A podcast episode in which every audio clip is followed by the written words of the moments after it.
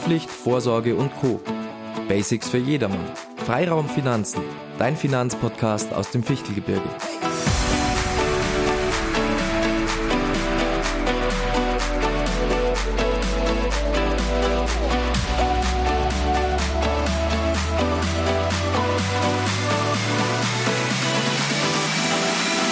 Ja, hallo und herzlich willkommen zu einer neuen Folge Freiraum Finanzen mit Sebi und Basti. Ähm, wir freuen uns natürlich, dass ihr heute wieder eingeschalten habt. Ähm, wir haben heute ein interessantes Thema auch äh, dabei. Es wird heute mal nicht um Versicherungen gehen wie die ersten Folgen, sondern ähm, wir haben uns mal so dieses Thema Inflation ähm, heute vorgenommen.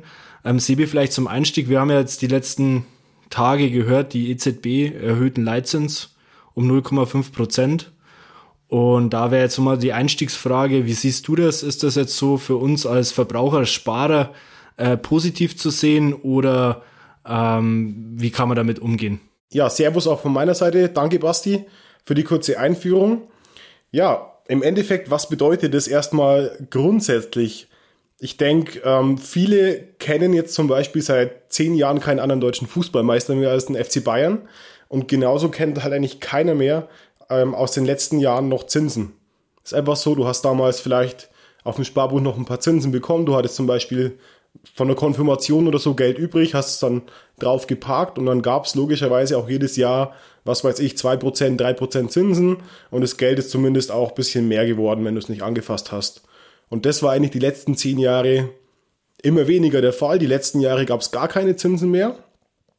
Und ja, das ist jetzt eigentlich so der erste Schritt zurück mal wieder in eine Welt, wo ich für meine Ersparnisse auf dem Sparbuch zum Beispiel eben auch mal wieder was bekomme.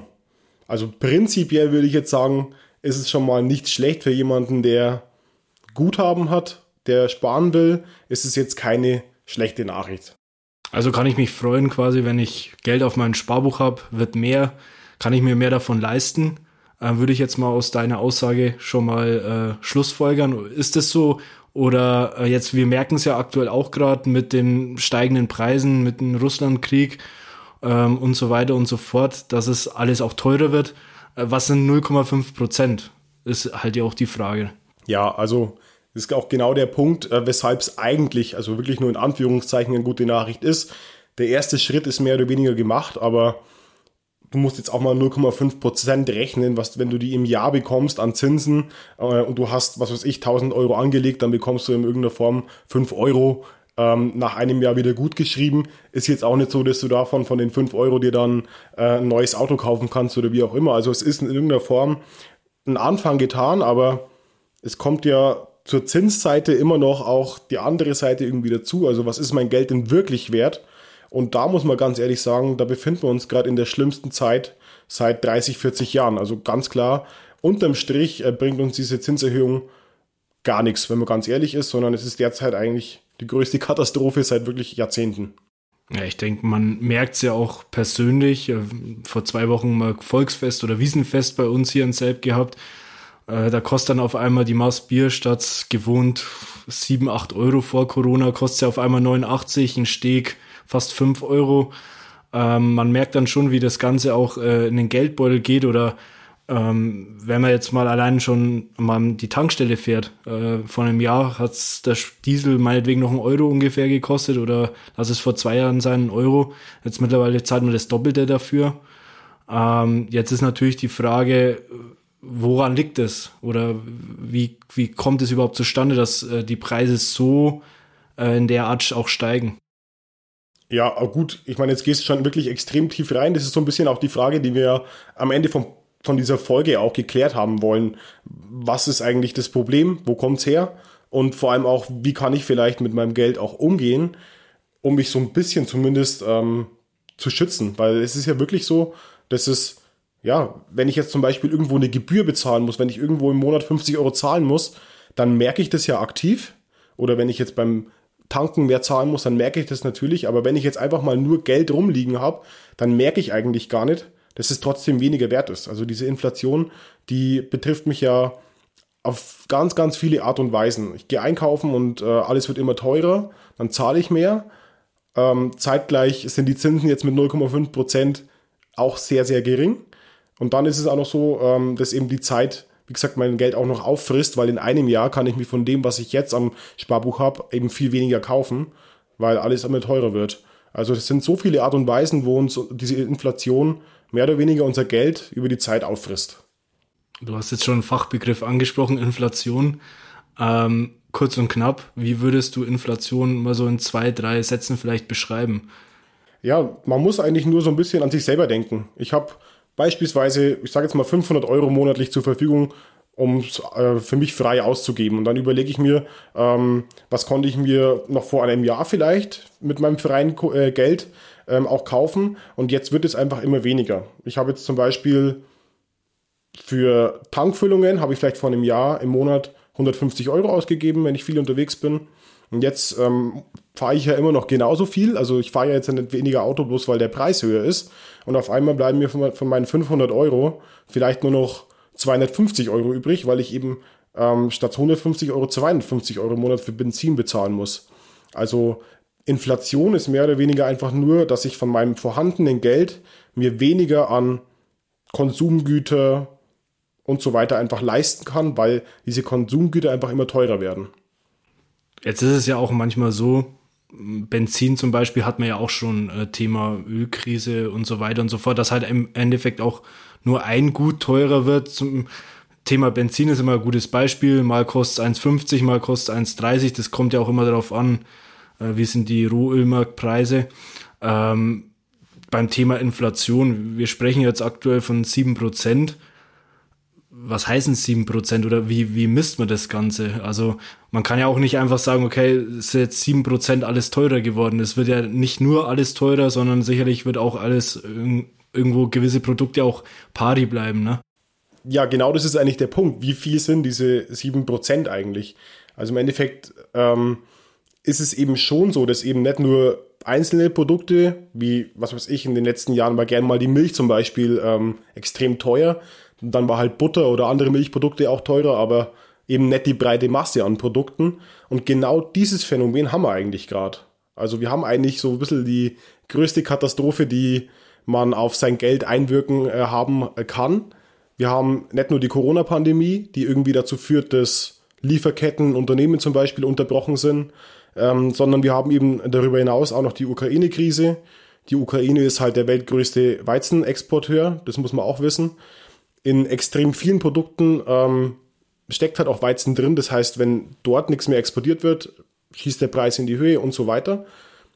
Auch eine Riesenkrise logischerweise. Ja, und dann generell natürlich diese Unsicherheiten, diese Spannungen mit Russland, mit ähm, den Unterstützerländern für Russland, ähm, so ein bisschen im Fight mit allen westlichen Ländern. Auch das führt ja dazu, dass diese Unsicherheit auch ähm, die Preise in die Höhe schießen lässt. Also so, so viele Einflüsse, die einfach dazu führen, dass man dann eben nicht nur bei einzelnen Produkten, sondern wirklich in der breiten Masse diese 7% haben. Und 7% im Vergleich zu Basti, was haben wir vorhin gesagt? Wie hoch ist jetzt der Einlagenzins der EZB? 0,5. 0,5 Prozent. Also du musst es wirklich sehen, das, sind, das ist 14-fache, was mein Geld weniger wert wird, auch wenn ich es angelegt habe und ich kriege 0,5 Prozent. Dann freue ich mich in erster Linie, weil es mal wieder eine Zinsgutschrift gibt. Aber das 14-fache ist der Faktor, wie äh, was mein Geld auch wirklich weniger wert wird. Also bringt mir eigentlich der Zins überhaupt nichts. Genau, und, und vor allem, wir haben ja auch nicht nur die 7% ist ja quasi ein Durchschnittswert auch irgendwo, wo man sagt, okay, da wird halt alles in einen Topf geschmissen, sei es äh, Energie, sei es ähm, Konsumgüter und so weiter und so fort. Und dann wird halt der Durchschnitt äh, im Vergleich zum Stichtag X äh, eben bewertet.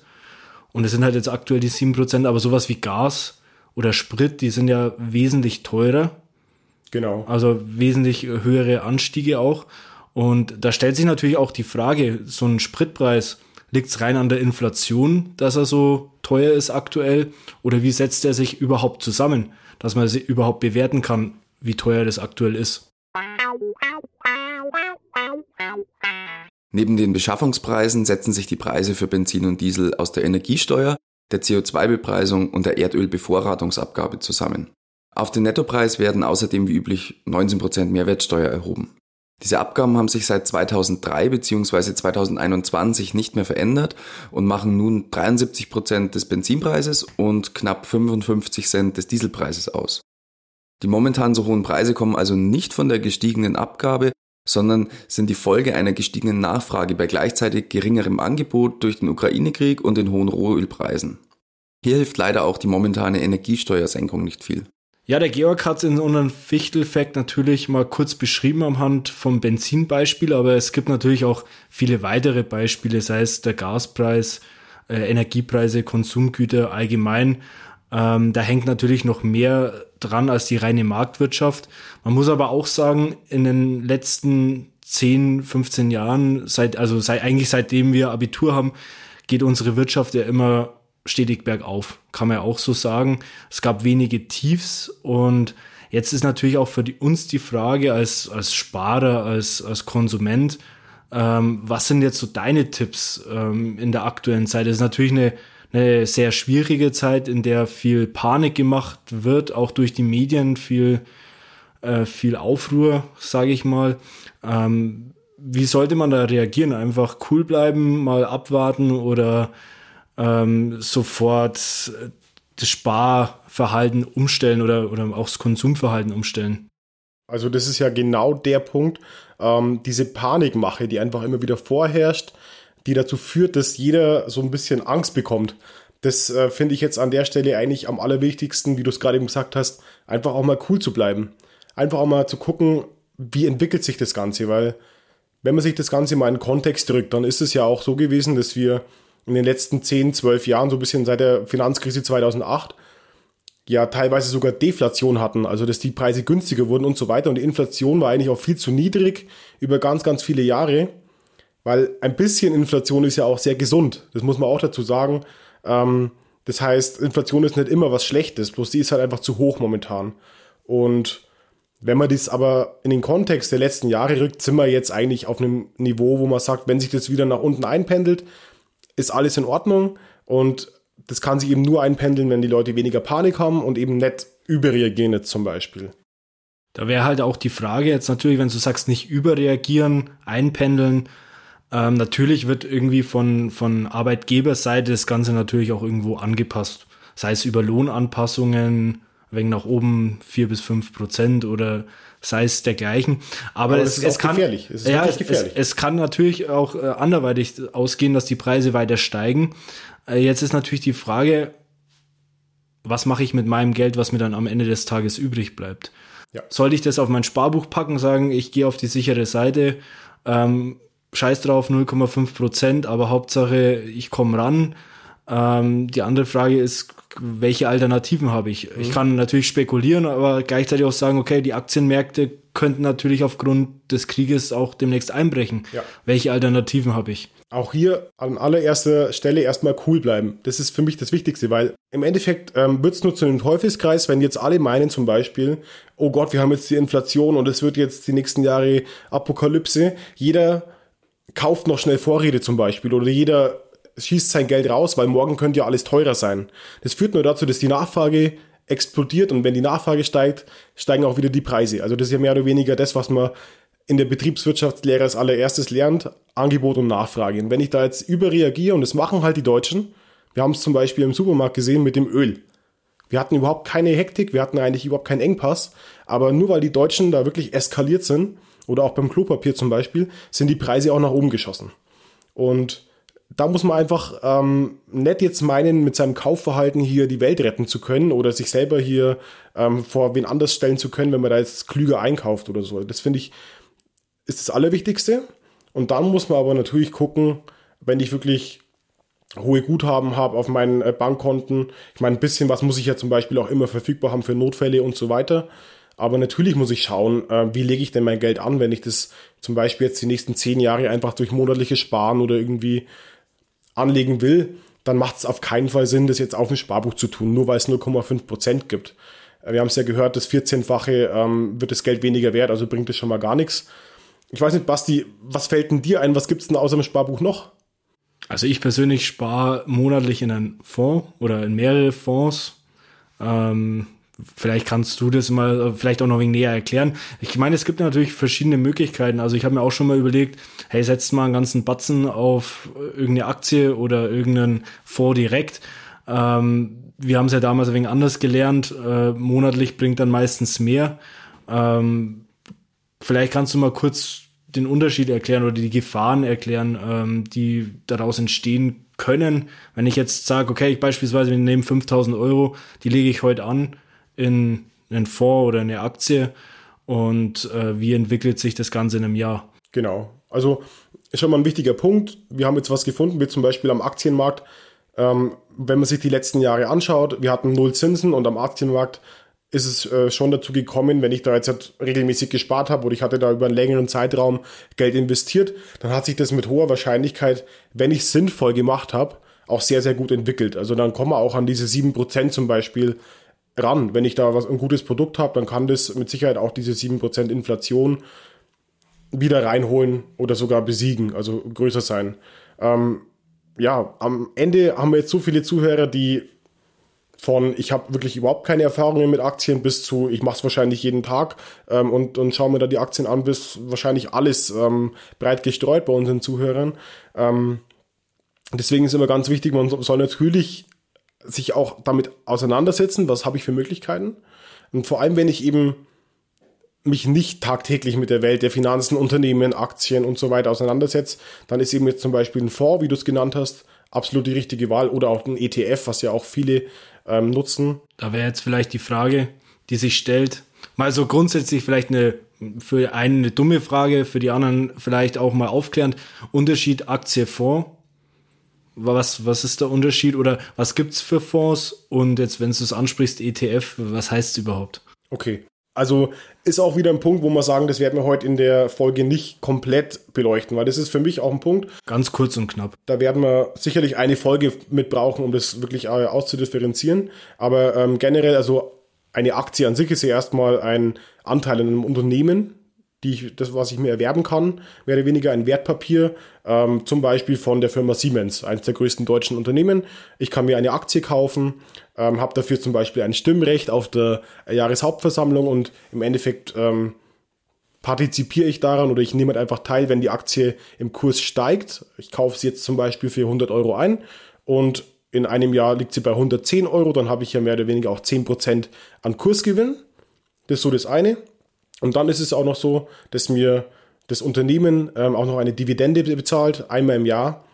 Zumindest bei den allermeisten Unternehmen ähm, ist es auch eine Dividende von zum Beispiel, wirklich nur ein plumpes Beispiel, ich habe äh, eine Aktie, die ist 100 Euro wert und die zahlen mir vielleicht 3 Euro pro Aktie ähm, an Dividende, dann weiß ich, das sind auch 3% von dem, was ich angelegt habe. Also im Endeffekt dann wie ein Sparbuch, wo ich dann auch nochmal eine Auszahlung bekomme. Richtig. Genau, und dann da muss man einfach ganz klar dazu sagen, ähm, ja, da sollte man sich extrem gut mit einem Unternehmen auseinandergesetzt haben, das auch sehr gut kennen, um zu sagen, ich setze da jetzt auf ein Pferd. Und äh, dafür gibt es dann eigentlich für die breite Masse, weil wer von uns hat schon Zeit, ähm, sich da stundenlang damit auseinanderzusetzen, ähm, gibt es dann eben zum Beispiel einen Fonds oder auch einen ETF. Ähm, das ist nichts anderes als ein großes Fass, ein, ein Vermögen, wo eben ganz viele Sparer Geld einzahlen und von diesem Geld der Sparer wird dann einfach laufen, werden Aktien von ganz, ganz vielen Unternehmen gekauft. Das können bis zu 1000 zum Beispiel sein in einem einzelnen Fonds. Und dann ist es eben so, dass sich voraussichtlich, ähm, wenn jetzt zum Beispiel mal ein Unternehmen oder zwei vielleicht von diesen 1000 sich sehr schlecht entwickeln, dann ist es halt überhaupt nicht schlimm, weil mein Geld wird dadurch nicht weniger wert, weil alle anderen Unternehmen halt trotzdem auch Gewinne erwirtschaften. Und ich meine, in jedem Unternehmen stehen ja auch die Mitarbeiter früh auf und gehen in die Arbeit, um Gewinne zu erwirtschaften. Also das ähm, wird langfristig äh, immer irgendwas abwerfen. Und deswegen kann ich mir da als jemand, der nicht so viel Zeit hat, nicht so viel Einblick ähm, mit einem Fonds eben schön auch die Gewinne im Aktienmarkt sichern, äh, wenn ich nicht nur auf ein, eine Aktie zum Beispiel setzen kann. Muss ich mich da selber drum kümmern bei dem Fonds, wie der sich zusammensetzt? Kann man das machen oder äh, wird das quasi an Dritte übergeben, an einen an einen direkten Manager, der sich darum kümmert. Genau, das ist dann wirklich bei einem Fonds, ähm, gibt es ein offizielles Fondsmanagement, du weißt auch wirklich ganz genau ähm, am Fondsporträt, also das ist nicht, äh, oder mehr oder weniger einfach nur die Erklärung zu jedem Fonds. Ähm, da ist immer obendrauf der Fondsmanager. Also du weißt auch wirklich ganz genau, wie der ausschaut, du weißt, ähm, wer das ist. Der ist benennbar. Und äh, hinter ihm natürlich ein Fondsmanagement. Die schauen jeden Tag nach, passt dieses Unternehmen hier noch zu unserem Fonds oder verkaufen wir zum Beispiel diese Aktien, um dann wieder andere Unternehmensaktien zu kaufen. Also da wird eigentlich jeden Tag ein Risikomanagement vorgenommen. Und ja, und das ist vielleicht auch so ein bisschen zu deiner anderen Frage äh, zum ETF der kleine Unterschied. Ähm, bei einem ETF haben wir jetzt kein offizielles Fondsmanagement mit Personen, die da jeden Tag eben draufschauen, sondern da stehen halt Algorithmen dahinter, äh, Computersysteme, die automatische Risikoeinschätzungen vornehmen. Und ähm, ja, dadurch sind die Kosten ein bisschen geringer und so weiter. Da müssen wir dann im Detail mal gucken, was schlauer ist, aber beides setzt eben auf diese Risikostreuung und breit gestreut und. Weil du es gerade ansprichst, breit gestreut, ähm, mal so auch nochmal eine Frage, so ganz grob. Ähm, was gibt's für oder wo fokussieren sich diese Fonds drauf? Äh, kann ich da unterscheiden? Zum Beispiel, ich habe weltweite Fonds, die sich quasi nur auf die größten Unternehmen äh, fokussieren oder ähm, wie kann man sich das vorstellen? Mal so ganz grob erklärt. Da ist tatsächlich der Fantasie keine Grenze gesetzt. Das ist wirklich alles machbar, mehr oder weniger. Es gibt Leute, die sagen zum Beispiel, ich will unbedingt nachhaltige Fonds mit Unternehmen, die eben nur nachhaltig arbeiten. Dann werde ich da mit Sicherheit einen Fonds finden. Genauso wie wenn jemand sagt, oh, ähm, die Technologie Wasserstoff, die interessiert mich extrem. Dann gibt es auch Fonds, die sich nur auf einzelne Themen konzentrieren. Dann gibt es vielleicht jemanden, der sagt, oh, dieses komplette neue Industriefeld, Industrie 4.0 zum Beispiel mit künstlicher Intelligenz und so weiter, ähm, interessiert mich. Dann haben wir auch branchenspezifische Fonds, die sich nur auf Branchen ähm, konzentrieren. Wenn jemand sagt, ähm, zum Beispiel Asien ist für mich der Markt, der die nächsten Jahre boomen wird, dann gibt es eben auch Fonds, die sich auf Regionen ähm, konzentrieren. Also im Endeffekt ist dem keine Grenze gesetzt. Für jeden ähm, findet man auch etwas und man sollte auch da natürlich sagen, ich setze nicht nur auf einen Fonds, ähm, sondern habe vielleicht zwei, drei, vier Fonds ähm, in meinem Depot, weil wenn es dann mal der Wasserstoffbranche eher schlechter geht, dann geht es halt der anderen Branche zum Beispiel dafür besser. Also auch hier empfiehlt sich zum Beispiel zu streuen, aber jetzt gehen wir schon sehr tief auch Richtung Anlageberatung rein. Ähm, deine Frage zu beantworten, es gibt eigentlich keine Grenzen. Okay, super. Jetzt vielleicht nochmal abschließend zu dem Thema ganz kurz ähm, ein Top und ein Flop äh, oder Fonds. Ähm, was Vor Vorteil, Nachteil, kannst du vielleicht mal kurz, ganz kurz zusammenfassen. Pro Sparte, also Fonds oder Aktie. Genau, also Top für mich, für eigentlich jeden Zuhörer eine super Möglichkeit, in irgendeiner Form auch die Inflation zu schlagen. Darum geht es ja. Realen Wertgewinn. Das heißt, die Wertentwicklung muss über der Inflation sein ist ein Fonds für jeden, der jetzt zuhört, eine super Gelegenheit zum Beispiel. Und bei der Aktie muss ich sagen, für jeden, der sich wirklich explizit damit auseinandersetzt, das sind natürlich die Gewinnchancen deutlich höher im Vergleich zum Fonds, aber auch die Risiken deutlich höher. Also der Flop wäre dann auch, wenn jetzt Zuhörer dabei sind, die, die denken, boah, ich kaufe mir jetzt eine Aktie und werde damit reich, ähm, bitte davon Abstand nehmen. Dann ist der, der Fonds auch wirklich das Richtige, ähm, weil man dann explizit nur auf ein Pferd eben setzt. Ja, Sebi, dann vielen Dank auch für die Information nochmal. Ähm, jetzt so mal ganz zum Abrunden des Themas. Ich denke, es war heute ein wirklich interessantes Thema, was wir angeschnitten haben. Ähm, also grob zusammenfassend äh, darf ich jetzt nochmal kurz sagen, also es ist natürlich ein aktuell schwieriges Thema, was wir auch behandeln aufgrund der hohen Inflation. Aber jetzt nochmal aus deiner Sicht nochmal zusammengeschnitten, würde ich sagen, trotzdem erstmal cool bleiben, ähm, nicht, nicht in Panik verfallen. Ähm, vielleicht sich auch mal als Sparer nochmal hinterfragen, genau jetzt auch in dieser Zeit, wenn man es nicht vorher schon gemacht hat. Ähm, und was bleibt dir noch zu sagen für die heutige Folge? Ja, du hast alles gesagt, ganz ehrlich. Wie gesagt, ähm, vor allem auch einfach nicht denken, es gibt keine Alternativen mehr. Nicht hier hamstern oder in Panik verfallen, sondern wirklich in Ruhe auch eine Anlageberatung beispielsweise in Anspruch nehmen. Gibt es ja, blöd gesagt, an jeder Ecke, aber es ist einfach so, dass man, dass ich einfach mal ganz kurz auch mit, mit äh, ja, Experten einfach mal zusammenhocken muss. Gibt sogar in Tröstau, ne?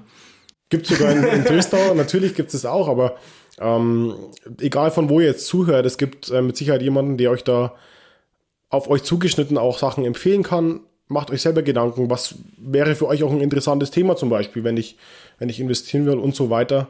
Ähm, wir können hier auch keine allgemeine Empfehlung abgeben, weil die gibt's nicht. Ähm, da ist jeder auch anders und von daher setzt euch mit dem wichtigen Thema auf jeden Fall auseinander, aber verfallt nicht in Panik, weil ja, wir sind nicht vor der Apokalypse. Genau, und genau weil du es angesprochen hast, ist ein wichtiges Thema. Ähm, wir wollten das heute mal so als Einstieg quasi nutzen.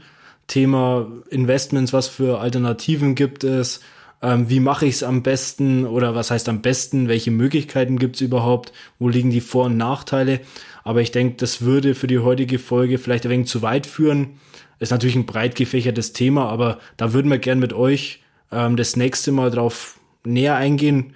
Und da denke ich, wenn ihr Fragen habt, meldet euch, äh, schreibt uns, falls euch irgendwas brennend interessiert. Und dann sagen wir erstmal Danke fürs Zuhören und bis zum nächsten Mal. Servus. Servus.